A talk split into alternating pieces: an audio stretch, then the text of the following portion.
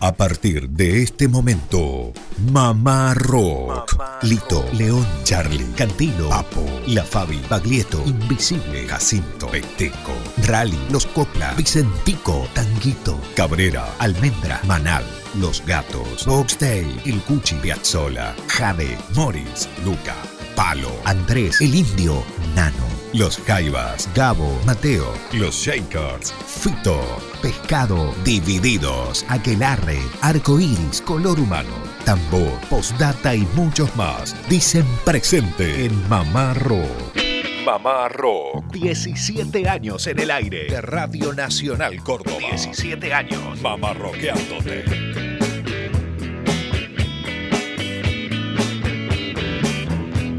Hola, hola, ¿qué tal? ¿Cómo anda? Muy buenas tardes, país. Esto es Mamá Rock desde Córdoba Capital para 49 emisoras. En esta tarde siesta ya de este último sábado del mes de marzo, arrancamos con los mates, arrancamos con las tortas fritas porque estamos ya instalados en pleno otoño. Lucas, ¿cómo le va? Buen sábado. ¿Qué tal, Germán? Buenas tardes a usted, a toda la audiencia. Un abrazo grande para el querido Lucio Carnicero, un poquito pachucho ahí, eh, mejorándose.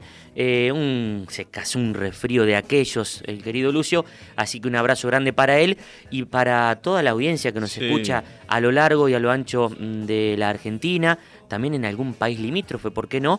O a través de internet.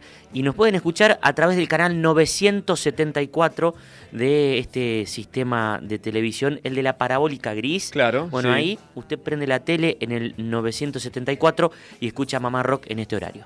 Eh, parabólica gris y logo azul. Claro. Para más detalles. Sí, ese que va directo a la TV. Directamente. ¿Se entiende? Qué locura esto de ver una pantalla en negro y escuchar nuestras voces. Es cierto. Una locura linda, linda la locura Tal cual. Y bueno, también a través de AM870 para todas las radios eh, nacionales de Argentina, 49 emisoras, y durante la semana Mamá Rock en esta decimoséptima temporada por AM750 Radio Nacional Córdoba. Una radio bien federal como es este espacio, los oyentes eh, están también al pie del cañón con nosotros. Por ejemplo, Antonella que nos escucha desde El Guayco, sí. Salta. El Guayco que es un barrio, una localidad de Salta que nos informe, Antonella. Que nos informen. Eh, tengo entendido que también existe el Guayco aquí en Tras Sierras, que es donde tiene el estudio de grabación eh, la gente de las pelotas. Claro. Eh, fue donde se afincó Luca Prodan cuando vino eh, de Europa, no sé si lo recuerda. Antonella pregunta si conocemos la historia del tema 11 y 6 de Fito Páez, si podemos pasar ese tema. Saludos a todos y gran programa. Bueno, beso grande para Antonella, sí, ya vamos a contar esa historia. Eh, también nos escribe Micaela, que vive en San Martín de los Andes, es fanática de los fabulosos Kayaks y quiere, escuche Germán, quiere algún testimonio de Vicentico. ¿Eh? Figurita difícil. Pero vamos a ver si la conseguimos. Eh, un beso grande para Micaela desde San Martín de los Andes. Bueno, de a poco se consiguen las figuritas. Por ejemplo, Antonella que preguntaba la historia de 11 y 6 que ya te la vamos a contar.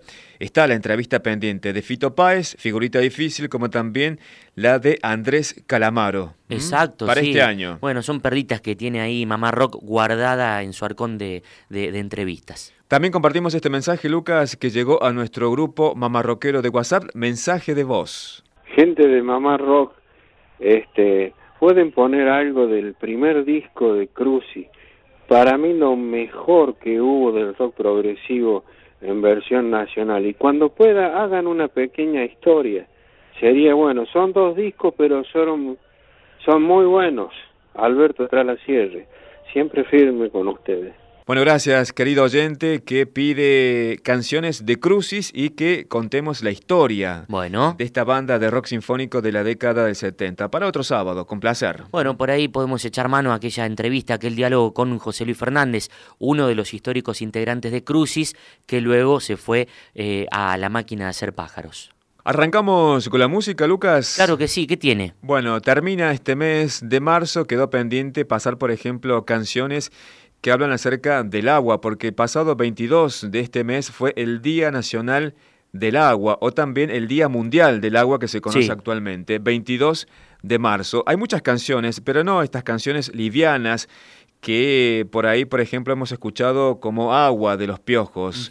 Hay canciones combativas que hablan acerca de la temática de la falta del agua. Por ejemplo, este que se llama Por el agua de No Te Va a Gustar de la banda uruguaya, de este disco El Calor del pleno invierno que es del año 2012. Dice, agua, vienen por el agua, solo con crudo no alcanza, no van a disimular. ¿No te parece absurdo discutir si es facho o absurdo? Mira, tengo un hijo así de chiquito, él también es un rehén. Lo único que me importa es dejarle todo bien, lleno de agua hasta el tope. Creo que tenés el don. Espero verte a mi lado y en la misma dirección. Bueno, de esto hablamos, ¿no? De este pedido por la falta de. Agua.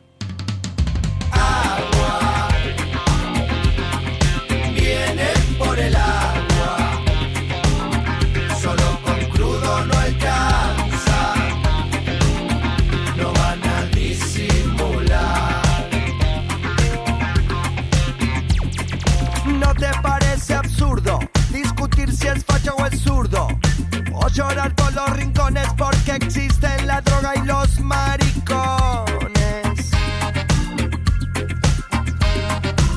¿Qué te parezca irritante que alguien rece en su mezquita? O que le crea una virgen o al dios de las estampitas. Y hasta perder los estribos porque no amo tus colores. No me pongo esa ropa, si no canto esas canciones.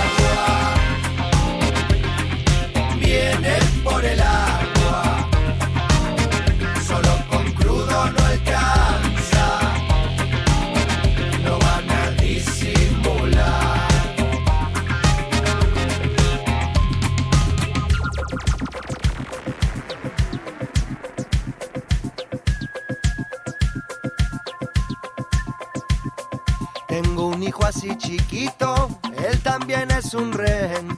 Lo único que me importa es dejarle todo bien, lleno de agua hasta el tope.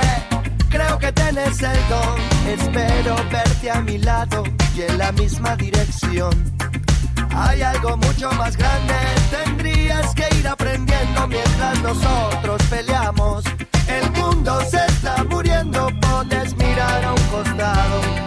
Podés sentarte en su falda o podés hacerle frente. Esa espalda con espalda.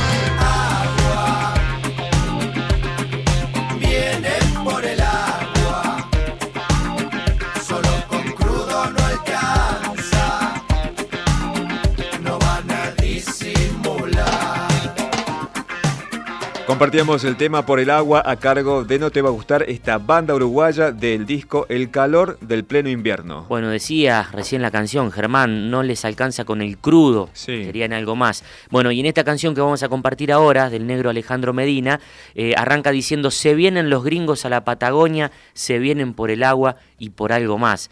Claro que sí, ese algo más es el oro negro.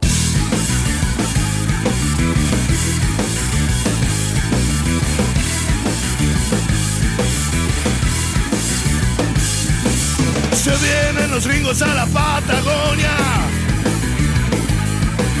Se vienen por el agua y por algo más. Vengan por el agua, no por nuestra sangre. Vinieron con Colón y la hicieron muy mal. Vénganse los gringos a mi Argentina. Si no hay oposición, no hay armas que tomar.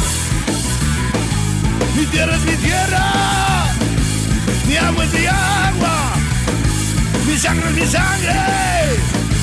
Vénganse los gringos.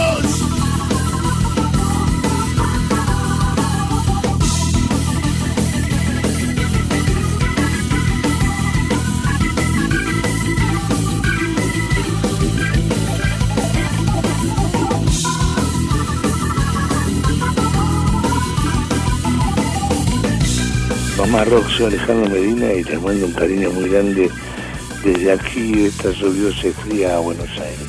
La voz de Alejandro Medina con este tema que se llama Se vienen los gringos del disco Yo soy Alejandro Medina, que es el cuarto trabajo discográfico como solista. Increíblemente, con tantos años de trayectoria, el negro Alejandro Medina, Lucas, estamos hablando del el cuarto disco solista. Exactamente, eh, bueno, la buena noticia es que se ha recuperado de salud el querido negro Alejandro Medina y también está grabando nuevo material.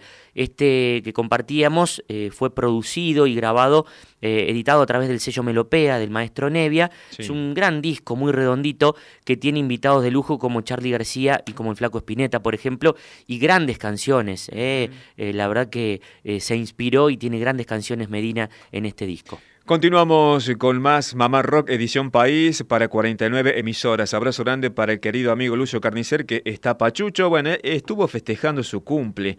Bueno, cantó con su banda, hizo karaoke y después lo agarró la lluvia de la semana. Acá en Capital llovió toda la semana y bueno, te agarra así desabrigado y pasan estas cosas. Bueno, más mensajes aquí que llegan a Mamá Rock. Pedro es un apicultor que no se pierde ningún programa los sábados cuando anda en la campaña de las abejas. Eh, nos dice Pedro que siempre suena Mamá Rock en su camioneta, en su camioneta, perdón, y dice que sigamos así. Bueno, gracias Pedro. Otro mensaje más, en este caso Sofía, que nos escucha desde Anizacate, que es acá cerca, Lucas, una localidad cordobesa.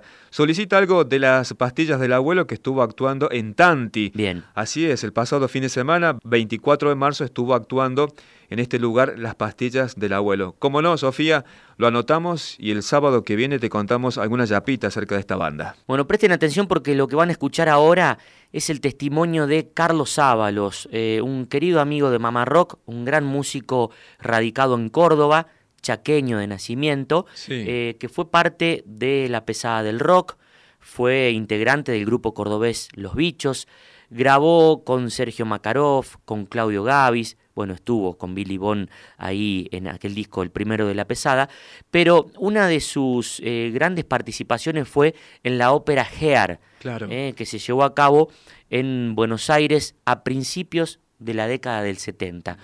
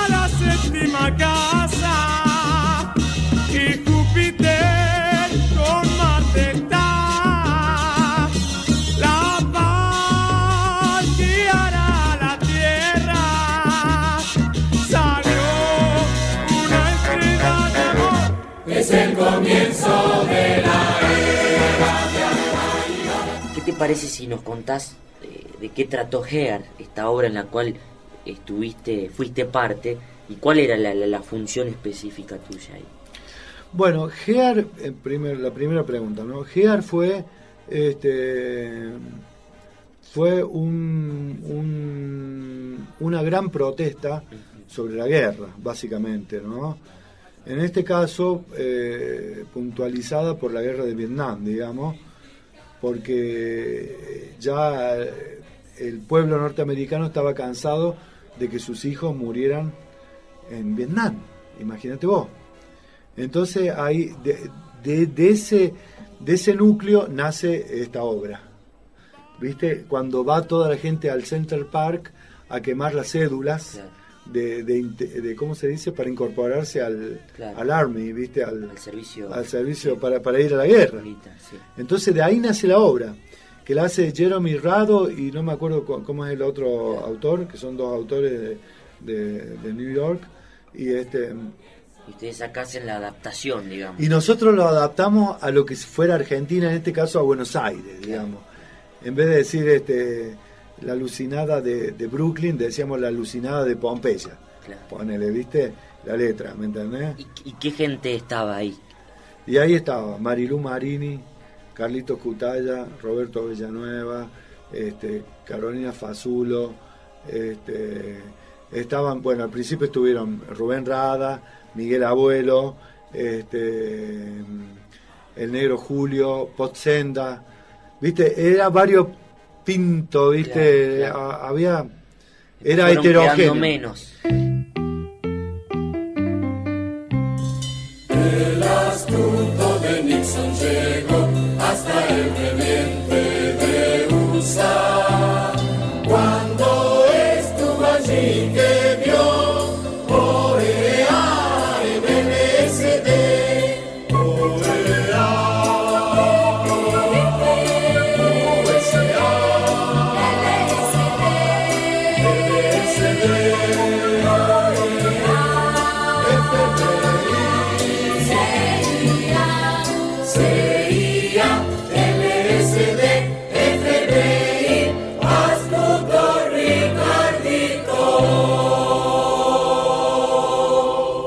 Y después eh, la cosa se parece ser que se volvió un poquito como eh, como que no hubo acuerdo, viste, con las ideologías, digamos, y hubo gente que desertó, como Miguel Abuelo, Rubén Rada y, otra gente. ¿Y esto en qué consistía? ¿En hacer presentaciones en el teatro? En el teatro. Y luego grabar. Eh, Después grabamos el long play.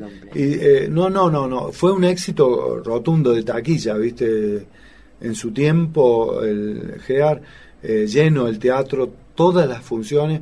Hacíamos a veces hasta tres funciones los sábados, ¿viste? Llegamos, no sé si tres funciones, bueno, dos funciones, ponerle viste, dos funciones, viste, este, fue una cosa impresionante. O sea, por ejemplo, eh, viste como que ahora no se estira tanto, pero siempre del interior, siempre se va a, Buenos Aires al teatro, al teatro, al teatro. Y, o sea que, por ejemplo, Gear, había mucha gente que venía del interior a, ver Gear. Viste, gente misma de Córdoba, ¿me entendés? Este, fue una cosa muy eh, comunito, ¿viste? Fue comunito, Gear. Tengo vida, madre. Tengo risas, hermana. Estoy libre, hermano. La paso bien.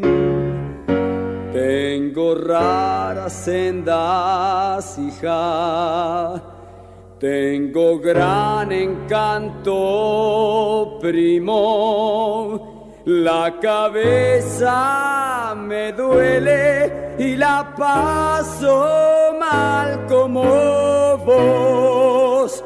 Tengo mi pelo y mi bocho y mis. Tengo labios, tengo ojos, tengo naso, tengo boca, tengo mis dientes. ¿Recordás algún pasaje tuyo ahora? Bueno, yo entré en la tribu entré en la tribu, este, yo quería entrar como músico en realidad en la obra y bueno, y rendí un examen y parece que como que no me tomaron como como, como músico, pero me tomaron como participante de la, de la comedia en sí, ¿me entendés? Y entonces entré en la entré en la parte esta de, de la tribu y siempre lo bueno que siempre teníamos fonoaudiólogas, teníamos escenógrafos, teníamos personas que nos, que nos este, ¿cómo se dice? Nos iban formando, apuntalando. Exacto, sí, no, no, no, no. Lo cual te ha servido muchísimo. Exacto, exacto. Eso, Yo, de, las personas que me han enseñado, que Carlitos Cutaya está dentro de, esas personas, ¿viste? Porque fue el, el, eh, ¿cómo se dice? El director artístico, el director musical. ¿Esto fue en el año? Esto fue en el 70. 70. En el 70. Esto fue en el 70. Un poquito antes de que él entre a Pescado Rabioso. Exacto. Exacto. Tiempo antes. Exacto. Que él en ese tiempo fue que compró su primer Hammond, ¿viste? Su órgano Hammond, que lo estrenó ahí en Gear. Que era impresionante. Me acuerdo cuando empezaba la obra, que él empezaba con ese Hammond así, haciendo clima. Esa nota larga así del Hammond. Oh, era que todos entramos en estado directamente. entramos en, éxtasis, ¿viste? Ahí con, con este sonido así jungla y esa, esa cosa, ese clima que se armaba, ¿viste? Tengo el pelo largo noche y día, pelo qué horror, pelo muy largo. Me pregunten, no, yo solo sé que soy tipo como vos, con el pelo largo, largo. Viva el pelo largo, radiante pelo, brillante, ondeante y centellante. Viva el pelo hasta aquí, que me llegue al hombro más. Aquí nena, aquí mama, por todos lados viejo pelo. Y ahí estaba Sergio Makarov también. Estaba Julio, el negro Julio, que se le hizo una obra al negro Julio, en, eh, ¿cómo que se llama? Billy Bond, creo que en el tercero de, de la pesada rock and roll, creo que hay una hay un tema de tema para él. Para él, claro. exactamente.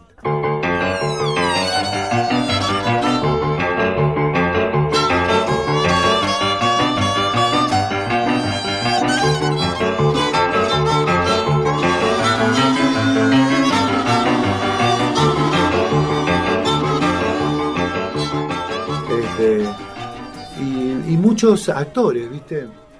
Muchos actores de, Buenos Aires, ¿viste? ¿Nacha Guevara estuvo?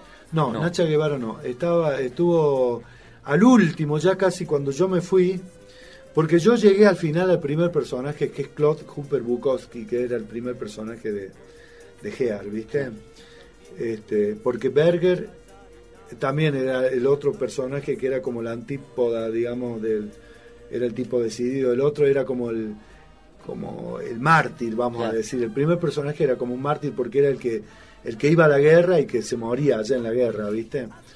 Este, entonces este, me dijeron que preparara ese personaje. Así que te daban el te daban el guion, ¿viste? El libreto y, bueno, y lo estudiaba, ¿viste? Entonces me acuerdo que Tiner, Tiner me hizo la, la prueba, ¿viste? Daniel Tiner. Daniel Tiner. Imagínate. Hambrientos, sin un respiro nos miramos, marchando en nuestros uniformes, oliendo a laboratorio de frente a un pueblo de inquietas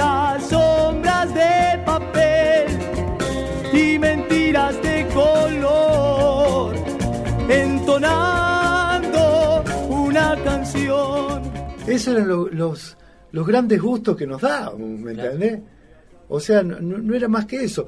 Bueno, y aparte de eso, yo ahí compré mi, mi bajo Yamaha, yo cambié mi bajo, compré mi primer bajo importado, por decirlo, ¿viste? Con el cual toqué con la pesada, toqué con Sol, con ese bajo. Con Gavis. Con Gavis, eh, con Sergio Makarov, ¿viste? Este, y, bueno, todas estas cosas que uno eh, tiene acceso cuando uno tiene e, ese, esa entrada, claro, esa entrada de plata. ¿viste? Este, recién hablábamos de, de Gear, donde vos eh, comentabas que te habías anotado como músico. El deseo tuyo era entrar como músico, bueno, entraste para actuar en la obra, lo cual tampoco es poco se graba después un, long play y, también toman, eh, digamos, utilizan los mismos músicos de, que, utilizaron para en vivo. ¿no? Totalmente, sí, Carlitos Cutaya, todo, todos los músicos que, que estaban en la banda, digamos, viste, Lucas, en la banda de, de ahí de, la obra, porque esa obra era todo en vivo, la música en vivo, cantar en vivo, qué sé yo, todo, todo actuar, todo, era todo una cosa. Y, y, era impresionante, la gente salía, pero completamente era como una era una, una cosa impresionante, era una catarsis, ¿viste? Era una catarsis, ¿viste? Desarmada. Porque, eh, o, sea, el, el, tema de la obra también era, no que el público estuviera ahí y las personas que actuaban estaban arriba, sino que, que, que, fuera todo como eh, lo mismo, ¿me entiendes? Y, y, eso a la, a la gente le encantaba. Entonces, por ejemplo, al final cantábamos... Este, deja que empezamos despacito deja que entre. Que después de haber pasado toda la obra viste todo el todo el relato de la obra me entendés entonces empezaba cuando empezaba la gente se le ponía a uno mismo viste a uno se te ponía la piel de gallina viste deja que entre, muy despacito viste entonces después venía el paroxismo así era como el como el apocalipsis y bueno y ya eh, bajamos y buscamos a la gente y que venía a cantar con nosotros así, al, ¿cómo se llama? El escenario. Y la gente totalmente así robada, ¿viste? Directamente, eran como... Y ahí a Hamburgo a comer unas milanesas. Y ahí a Hamburgo a comer unas milanesas.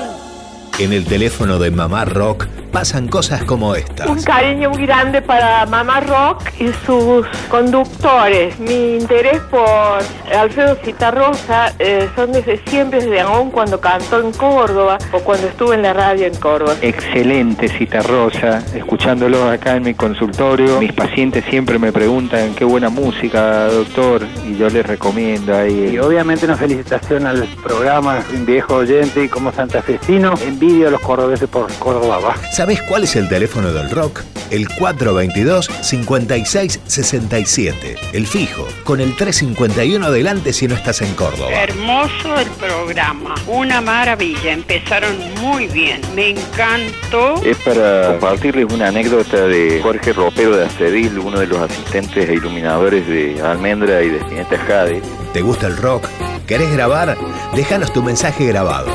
Desde Radio Nacional Córdoba y para todo el país, estás escuchando Mamá Rock, programa conducido por Germán Hidalgo, Lucas Fernández y Lucio Carnicer. Desde Radio Nacional Córdoba y para todo el país, estás escuchando Mamá Rock, programa conducido por Germán Hidalgo, Lucas Fernández y Lucio Carnicer. Todas las semanas sintoniza Mamá Rock, recitales, biografías, homenajes y mucho más del rock argentino. De 16 a 18. Mamá Rock. 17 años en el aire. Mamá Rockeando. Por Nacional, la radio de todos.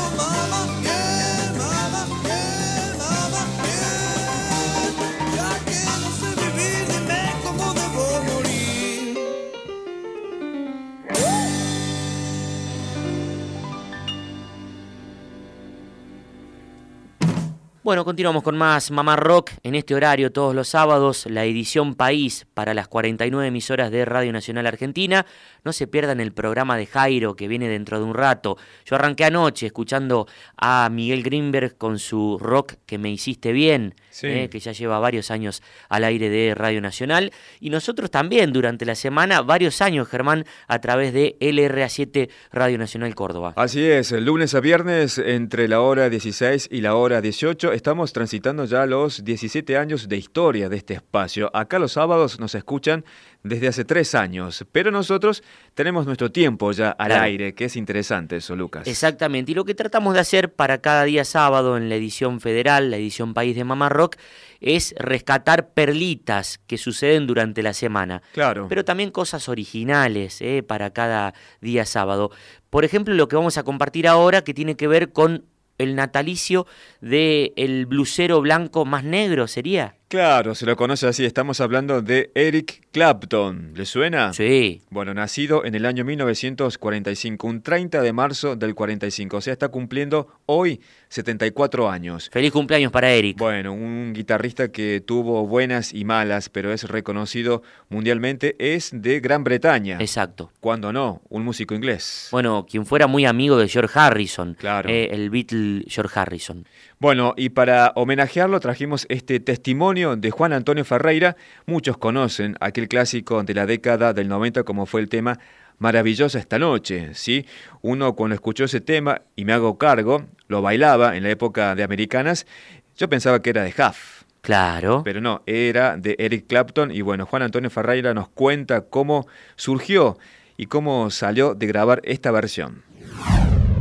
Y más o menos parecido a esto fue lo que te pasó, Juan Antonio Ferreira, con Maravillosa esta noche, porque fue una imposición, creo, de la discográfica que grabaras sí, ese tema. Sí, me dijeron que yo tenía que grabar ese tema porque... Tenía olor a plata.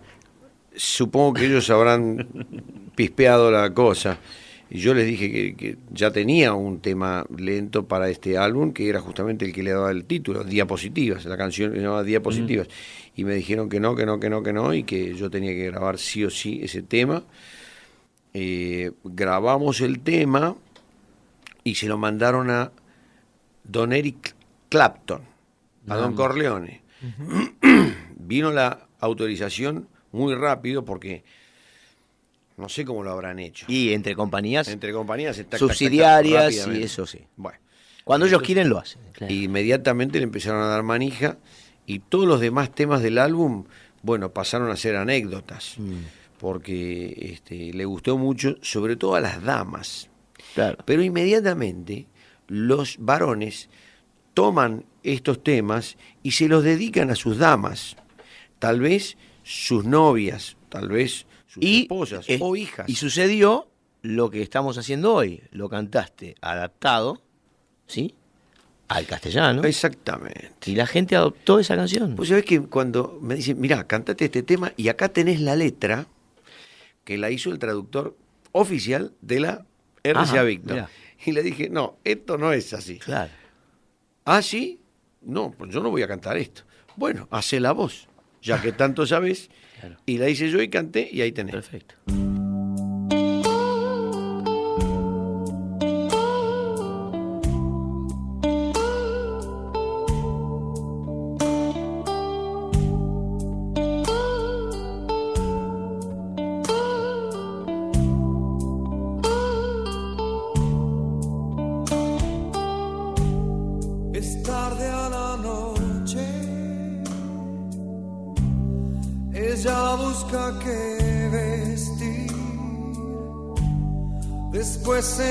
Se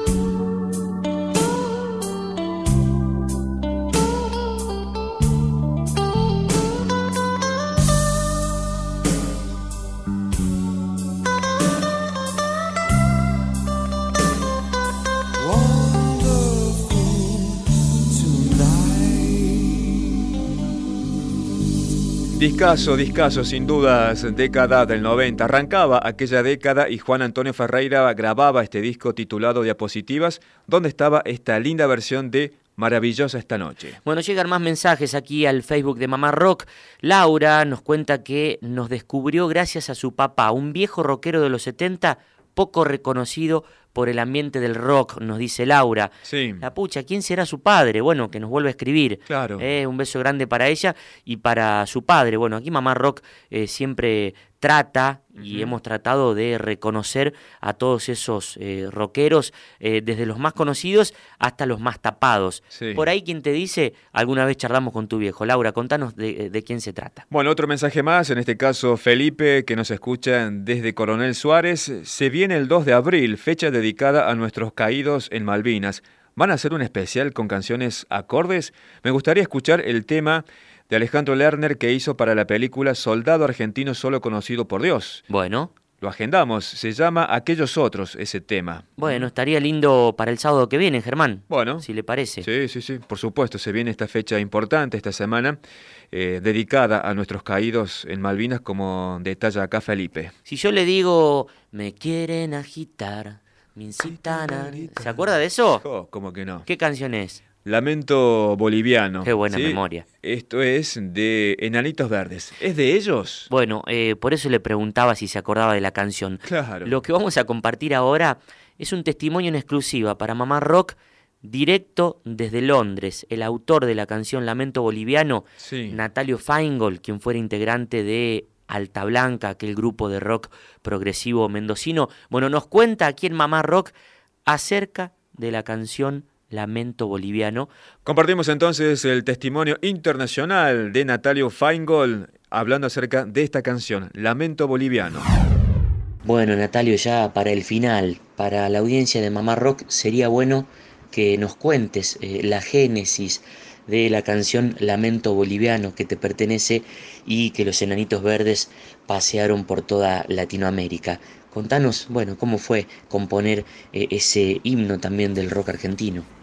Bueno, el Lamento Boliviano es una canción que en un principio se llamaba Borracho y Loco, que, hablando de ese rock latino, ¿no?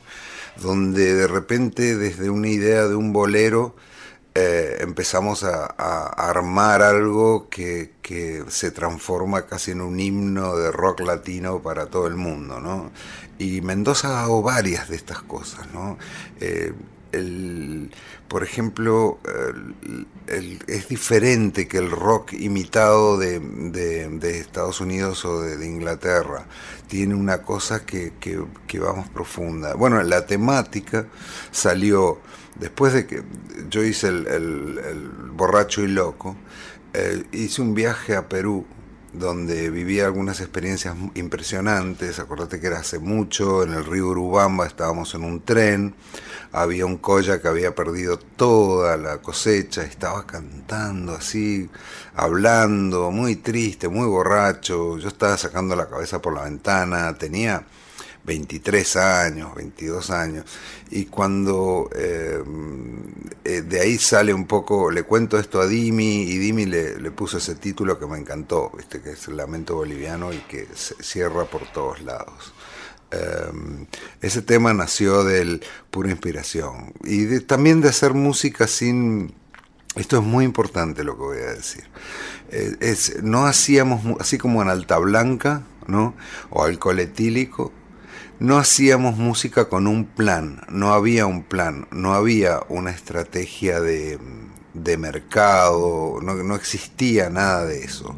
Las cosas eh, eh, como que caían del cielo, éramos como, como antenas que recibían las canciones y las trabajábamos y ensayábamos muy tarde, ensayábamos a las 11 de la noche hasta las 5 de la mañana. Éramos chicos y podíamos hacer eso.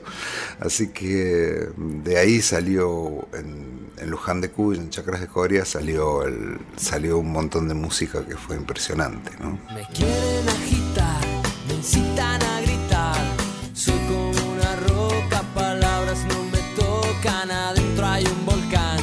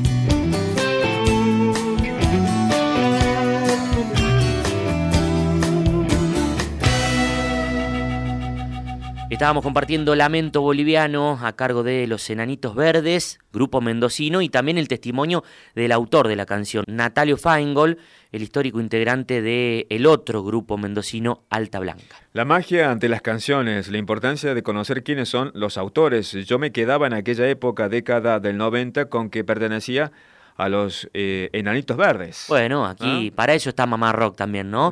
Y un abrazo grande para toda esa linda audiencia que nos escucha en Mendoza, eh, a través de Radio Nacional Mendoza y toda esa hermosa zona de Cuyo. A la noche nos escuchan a través de FM 97.1. Bien. Que es la FM de LRA6 Mendoza. Bueno, ¿qué tiene ahí? ¿Tiene otro testimonio? Eh, ¿Por qué lo noto sonriente? Me parece que encontré una perlita. Una perlita porque el sábado pasado estuvimos escuchando la voz de Jorge Casparián. Sí. Un amigo de la casa, conociendo parte de su historia y también porque editó su primer libro, Lucas, que está dedicado a Luis Alberto Spinetta. Exactamente, se titula Luisito, son 30 entrevistas eh, en el marco del universo espinetiano, una cantidad de músicos y amigos de Luis que fueron entrevistados para su programa La Biblia Espinetiana por Jorge Casparian. Bueno, uno de esos protagonistas y tapados es Priki. ¿Lo conocemos? Sí, claro que sí. ¿No era el arquitecto del flaco? Me parece. A ver.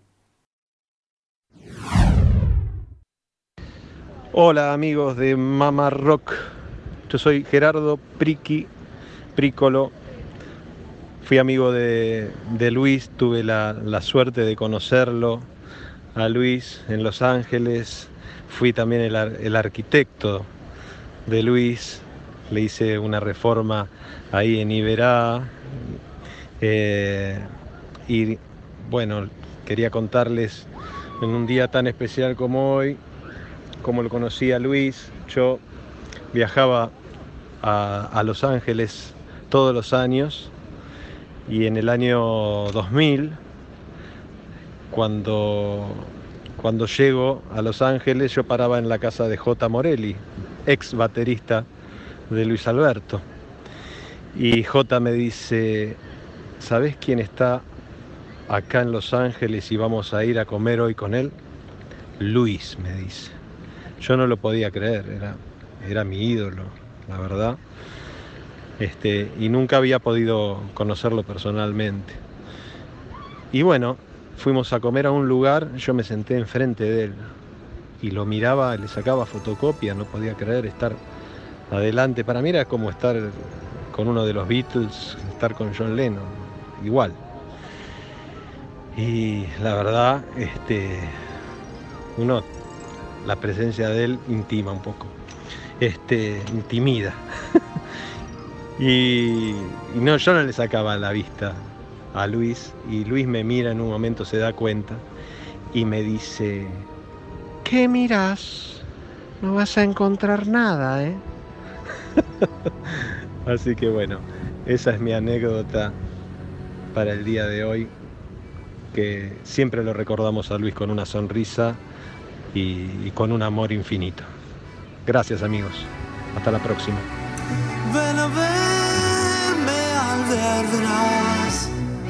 Yo por allí tengo una sombrilla. Corrí por las ciudades, me cansó la codicia. Solo tengo una vida. Por mi ventana de alberverás brilla un rayo al amanecer. Las horas ya no pasan, las heridas se han ido. Todo dura un instante, todo dura un instante para toda la vida. Y al observar toda la locura, la sociedad a lo que ya entiendo que tu amor transpone todo refugio, quema todo y sin armas. Ven a verme y al verás, yo con mi cuerpo te cubriré. No importa que abandones lo que ya no resulta. Todo dura un instante, todo dura un instante para toda la vida. Y al observar toda la locura, la sociedad o lo que ya se fue, entiendo que tu amor transpone. No pensé en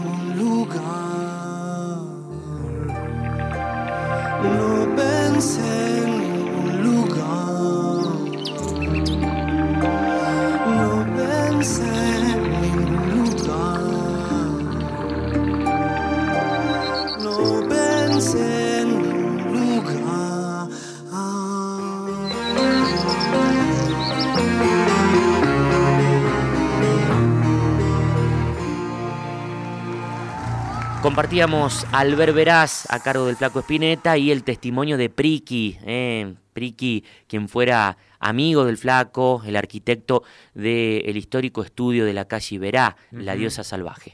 Momento de mujeres, Lucas, en esta parte final de Mamá Rock. Le voy a hacer una pregunta, Germán, eh, sea lo más sincero que pueda. Por supuesto, sí. Dígame pregunta. un disco preferido. ¿Preferido? Sí. Y bueno, por ejemplo, la era de la boludez. ¿De quién? Divididos. De Divididos. Sí. Bueno, imagínese que usted le diga a su compañera Sí. que su amor está debajo de la era de la boludez de Divididos. Me mata. Me- Si fuera así, Lucas, no se lo digo yo. Bueno, No se lo aquí- digo. Aquí Flopa le canta a alguien que su amor está debajo del álbum blanco. No, bueno, yo no se lo digo, que, que quede entre nosotros. Bueno, pero el álbum blanco es de los Beatles. Bueno, pero usted, ¿usted se lo diría? Eh, puede ser. No. Puede ser. Bueno, bueno. Queda entre nosotros y con los oyentes que nos escuchan. Le diría debajo del álbum blanco. Bueno. ¿eh? Lucas, un placer, como siempre. Bueno, un fuerte abrazo a toda la linda audiencia que nos acompaña sábado a sábado. Abrazo grande también para el querido Lucio Carnicer. Que pasen un buen fin de semana.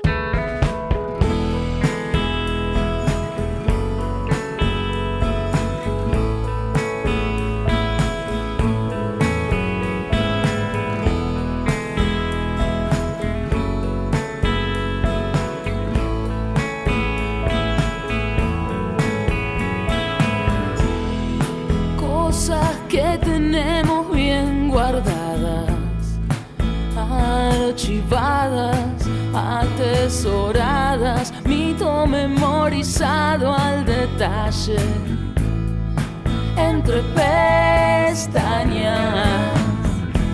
Sabremos digerir nuestra suerte o adulcerarla. Ni gracia me hace saber que en tu lista estoy.